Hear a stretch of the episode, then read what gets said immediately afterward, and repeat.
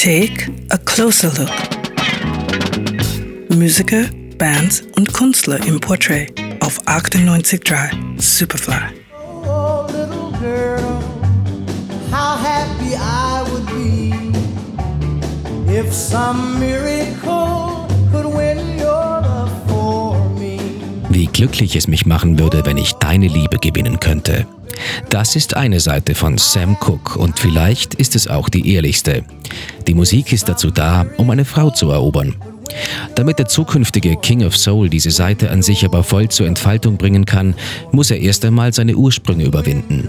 Und das ist nicht ganz einfach, denn seine Stimme findet er im Gospel. Mit der Gruppe des Soul Stirrers erarbeitet er sich einen hervorragenden Ruf in der religiösen Community. Aber dort gilt die Liebe eben nicht den Frauen, sondern. Jesus Jesus gave a water. I wanna let his praises swell. Sehr brav, aber Cook zieht es eher in eine weltliche Richtung. Und Anfang der 50er sind religiöse und weltliche Musik strikt getrennt. Um seine religiöse Fangemeinde nicht zu vergraulen, bringt er seinen ersten Popsong Lovable noch unter einem Pseudonym heraus. Erst als er mit 26 Jahren bei Keen Records unterschreibt, erobert er die Charts im großen Stil. Aus dieser Zeit stammt neben der Eingangsnummer auch das von uns gern gespielte I'll Come Back Running to You. Da merkt man dann gleich zu Beginn, wofür sein Herz wirklich schlägt. Folks say that you found someone new to do the things I used to do for you. Cook erweist sich in der Folge auch als sehr wacher Geschäftsmann, dem klar ist, wie wichtig das Image als Verkaufsargument ist.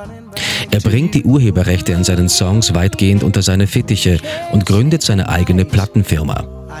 Dort finden viele befreundete Sänger eine Heimat, er selbst geht aber zum Major-Label RCA Victor. Eine der ersten dort veröffentlichten Nummern zeigt schon zarte Züge der dritten Seite von Sam Cooke, nämlich der des engagierten Bürgerrechtskämpfers. Es ist der Song Chain Gang, der ein Bewusstsein für die Härten des damaligen Strafvollzugs schafft, wie er vor allem in den Südstaaten ausgeübt wird.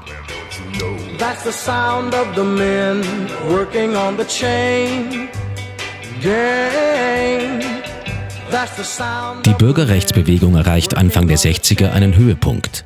Cook ist mittendrin und befreundet sich mit dem Boxer Muhammad Ali und Malcolm X, beide auch glühende Vorkämpfer für die Rechte der Schwarzen.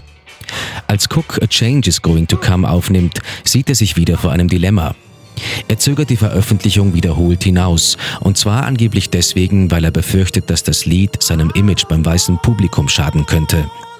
Er entschließt sich trotzdem dazu und der Song wird zu einer Hymne der Bürgerrechtsbewegung. Cook selbst erlebt den Erfolg allerdings nicht mehr. 1963 wird er unter bis heute nicht restlos aufgeklärten Umständen erschossen. Aber den Wandel, den er gebracht hat, der bleibt.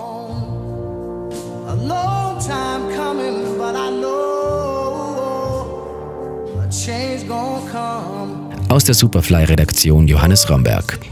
98.3 Superfly.